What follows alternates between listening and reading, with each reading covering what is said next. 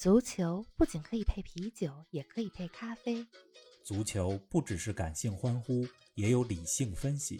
足球不只有皇马、巴萨、梅西、C 罗，也有不为人知但值得歌颂的球队和球员。足球不只是九十分钟的体育比赛，可以贯通世间万象，纵横五洲四海。足球小世界，世界大球场，一杯咖啡的时间，陪你聊足球，但不止于足球。听众朋友们，大家好，欢迎来到新一期足球咖啡馆。提前祝大家元宵节快乐！过去一周里，国际足坛大事不断。欧冠当中呢，姆巴佩、哈兰德两位实力派前锋表现出色，颇有新一代球王的风范。英超里呢，曼城继续高歌猛进，各项赛事十八连胜。利物浦近二十二年来首次在德比战中主场输给了埃弗顿。那意甲当中呢，米兰德比上周末上演了，国米三比零完胜 AC 米兰，领跑了意甲的积分榜。再来说说德甲当中，六冠王拜仁爆冷输给了法兰克福。冯老师，你看这么多焦点话题，为什么今天咱们专门要来说法兰克福呢？林子好，听众朋友们大家好。嗯像林子说的，过去一周里的大事儿太多了。对呀五大联赛都进入到了最要劲儿的阶段。是的，如果把一个赛季当成一百米赛跑来看的话，现在正是跑到六十米最要劲儿的时候。嗯正是不能歇劲儿的时候。我呢，上周末看了利物浦和埃弗顿的比赛，嗯利物浦零比二输球。是的，哎呀，看这场比赛过程中，我被埃弗顿的主教练安切洛蒂又一次刷粉了。嗯，其实他是一个相对比较低调、比较安静的教练，是吧？呃，不像克洛普、穆里尼奥那样一直在场边呃呼喊，嗯也没有在采访的过程中呃说出什么样的金句。嗯，但是他这场比赛的执教从头到尾，每一次换人、开场、结尾，一比零领先以后，二比零领先以后怎么打，太清楚了。所以啊我觉得应该把掌声送给埃弗顿的主教练安切洛蒂。嗯刚才你说这是埃弗顿这二十二年来第一次在安菲尔德赢球。对呀，那天比赛结束之后，我在朋友圈里就看到有球迷跟我说他说埃弗顿上次客场战胜利物浦时，他才四个月大。然后后来我回了一句，嗯，我说利物浦上次主场四连败的时候，第一次世界大战才刚刚结束四年的你们俩是说相声的，嗯，然后看了米兰德比，嗯国米三比零完胜米兰，嗯劳塔罗、马丁内斯和卢卡库嗯，这一对儿国米的双锋线组合真的太有威力了是，吧？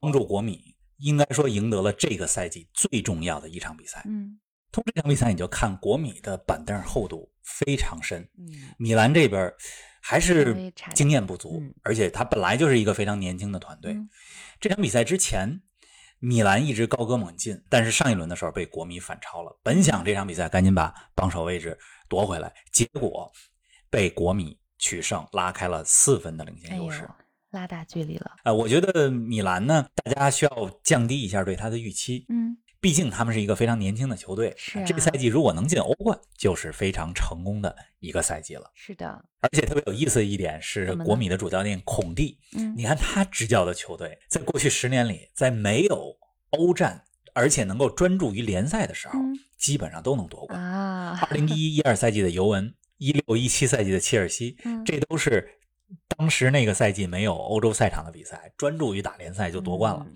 你看这赛季的国米，去年十二月就从欧洲战场当中被淘汰了，嗯现在就专注于打意甲联赛。我觉得意甲的冠军，国米希望最大。嗯，那为什么说法兰克福呢？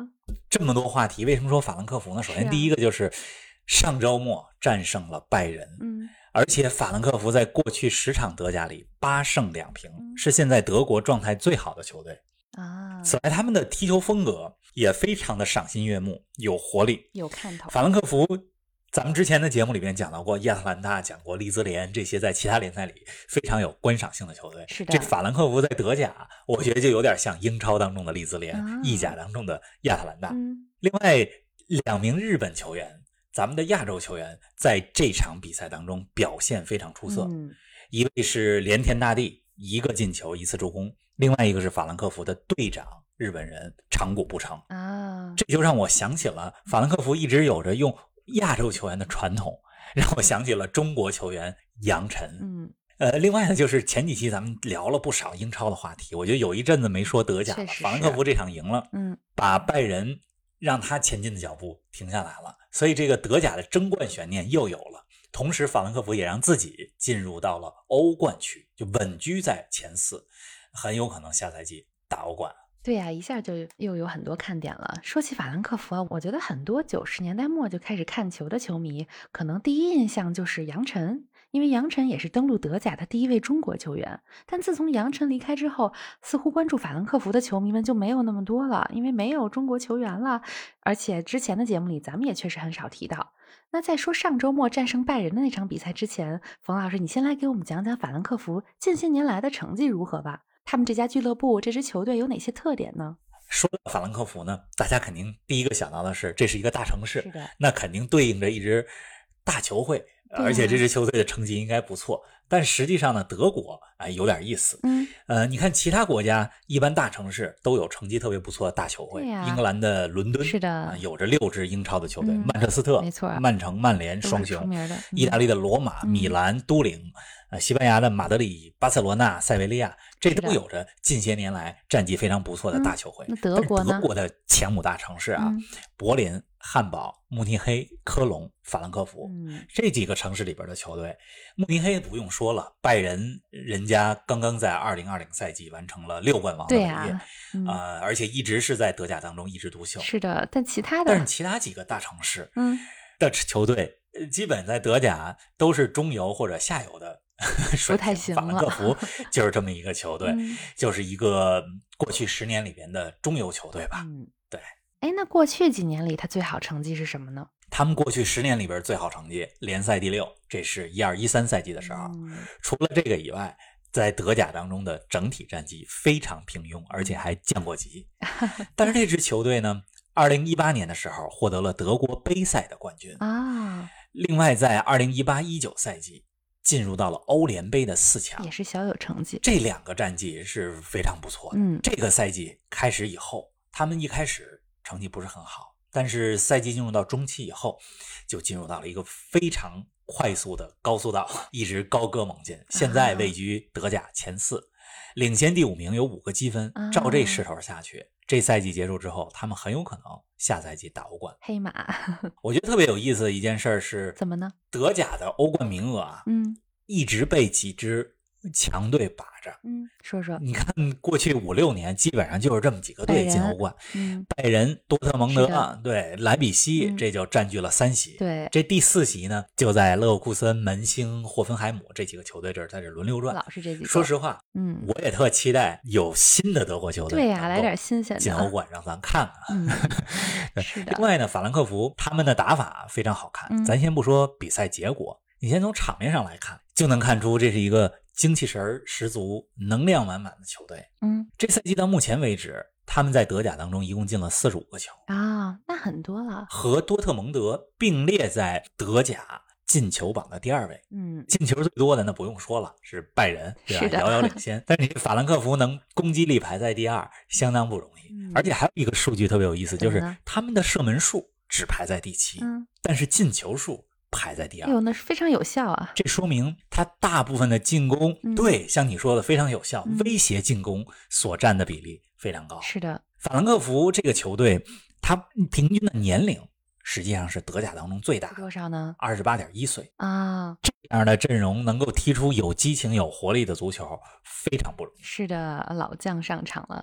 上期咱们讲到了莱斯特，莱斯特是英超当中的平民球队，没绝对巨星，但是嗯创造了很多奇迹。嗯但是这法兰克福，我觉得就是德甲当中有点像莱斯特这种感觉，啊也属于平民球队。也不是靠大牌儿。对，嗯你看他目前队里边最大牌的球星是约维奇，这是塞尔维亚的前锋啊。二零一九年的时候转会皇马，转出去了，当时转会费六千万美元，很高了。对呀、这个赛季中期又回租到法兰克福，啊呃，除了约维奇以外，还有别的吗没有超级球星。啊比，较大牌的像安德烈席尔瓦，嗯呃，简称 A 席。嗯，咱们之前节目里边说过好多席尔瓦，是的，B 席啊，这是嗯曼城的伯纳多席尔瓦，还说过 D 席嗯提亚戈席尔瓦，对吧？这个 A 席呢嗯，他是葡萄牙球员嗯啊，而且也是2016年葡萄牙获得欧洲杯冠军的成员。嗯，在这个德甲赛季里，他到目前为止打进了18个呃进球，仅次于莱万多夫斯基，啊是德甲的第二号射手。嗯呃，A 席呢，他是从 AC 米兰来到法兰克福的。嗯这些年来，法兰克福和 AC 米兰之间其实也有不少的交易。你看，现在效力于 AC 米兰的雷比奇就曾经在法兰克福效力过，两队之间的球员交流交换挺多的。啊，总之啊，很多方面吧，我觉得法兰克福和咱们上一期说的莱斯特特别像啊，只不过莱斯特人家有泰国的集团控股，法兰克福不是这样，因为德甲球队有着五十加一的会员制的这种传统。啊是的之前咱们节目里也简单跟大家提过，嗯所以很少有外来资本。嗯总体而言，这个从比赛风格到作为呃平民球队，他能够经常有惊人表现，比如上周末战胜拜仁，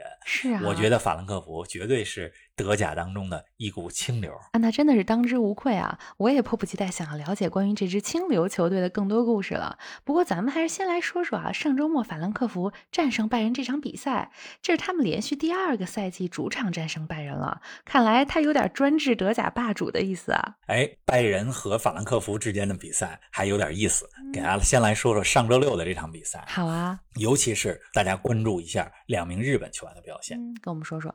法兰克福在上周末对拜仁的这场比赛，他是主场作战，嗯所以一开场就有一种气势如虹的感觉哟，上半场就二比零领先了，嗯而且完全把拜仁压制住。是的在场上，法兰克福的进攻打得嗯非常流畅。嗯第一个进球来自于法兰克福的边锋科斯蒂奇嗯左路的传中，啊埋伏在禁区里边的日本的进攻型球员连田大地啊，在禁区当中推射破门，嗯一比零。第二第二个进球嗯来自于连田大地的助攻，嗯他把球传给了尤尼斯，尤尼斯在禁区边缘打出了一脚世界波。啊，仁这边守门的是诺伊尔，一点反应都没有。嗯所以比赛进行到半个钟头的时候，法兰克福已经二比零了。嗯，下半场，下半场呢？拜仁缓过神来了，嗯，莱万多夫斯基扳回一城。这个时候，啊很多人都觉得说拜仁肯定能扳回来，甚至嗯反超。因为这个赛季大部分的比赛啊，拜仁都是先失球，但是最后都啊赢了，或者至少平了后反。劲儿，但是这场嗯可不是这样，法兰克福被拜仁进了一个以后，后来就变成了死守，人家把胜利的果实守到了中场结束。哎呀，厉害啊！刚才 咱们说两个进球，连天大地都参与了。那法兰克福的另外一个日本球员长谷部诚，嗯他是德甲当中就是现在唯一的亚洲球员当队长的哦，那非常优秀了队长。。你说这亚洲球员在德甲能当队长，相当不容易，而且没错长拱不成还保持着亚洲球员在德甲当中的出场记录三百二十九场。嗯你想，德甲一个赛季三十四场。嗯，你就算一个赛季接近全勤，这三百二十九场什么概念？在德甲踢了将近十年，10就是整整嗯十个赛季啊！真的是，哎，也是老将了。法兰克福啊，过去三年里嗯一共三次赢过拜仁。像你刚才说的，你说这是他们连续第二个赛季联赛当中主场赢拜仁。实际上，一八年到现在嗯赢了三回。啊，跟我们说说第。一回，嗯二零一八年的德国杯决赛，当时是在柏林的奥林匹克球场。嗯踢这场决赛，法兰克福三比一赢了，雷比奇打进了两个球。嗯雷比奇现在已经在 AC 米兰了，呃，也是一个克罗地亚的前锋嗯球员。法兰克福三比一战胜拜仁的这场德国杯决赛，他们赢了捧杯，这是这支球队三十年来的第一个重量级的冠军。他们上一次获得杯赛冠军是一九八八年的事情很。久之前了。那那场德国杯决赛之后，法兰克福当时的主教练尼科科瓦奇被拜仁挖走了，就成为了拜仁的主教练。嗯，哎呀，有点意思。第二次呢？这三年里边第二次战胜拜仁呢，嗯是二零一九年底嗯德甲联赛当中，法兰克福主场五比一大胜拜仁，嗯直接导致了拜仁的主教练科瓦奇下课。哎呀，这就是 之前法兰克福带着他们夺得杯赛冠军的主教练，哎，成拜仁教练了。结果被法兰克福五比一赢了。把人家又搞下去了。人这边呢，嗯就让弗里克，就是现在的教练，嗯，接任尼克科瓦奇，成为了代理教练。啊结果弗里克这个作为代理教练，带着拜仁高歌优秀啊二零二零六冠王。是的，所以有人也说，没有法兰克福五比一大胜拜仁那场比赛，可能就没有后来拜仁的六冠王。对呀，真是全是连锁反应。第三次呢？这第三次战胜拜仁，嗯就是上周六这场。嗯，取胜拜仁之后，拜仁这一周里边一平一负，领先优势在积分榜上现在已经只只有两分了，排第二的是莱比锡。危险了。那法兰克福这边呢，十轮联赛嗯，八胜两平，而且最近是五连胜。反正法兰克福和拜仁这俩球队啊、挺有意思的，两队之间也有一些恩怨哈。哎，怎么回事？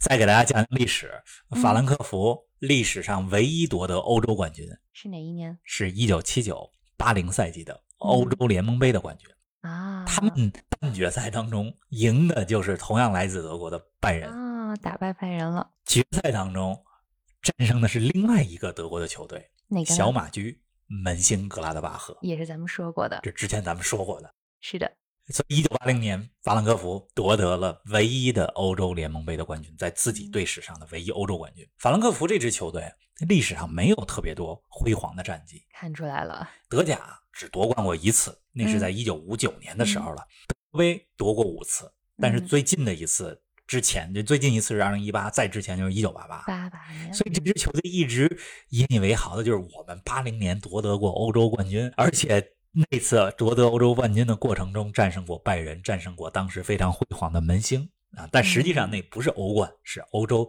联盟杯。啊，是的。您正在收听的是足球咖啡馆，一杯咖啡的时间陪你聊足球，但不止于足球。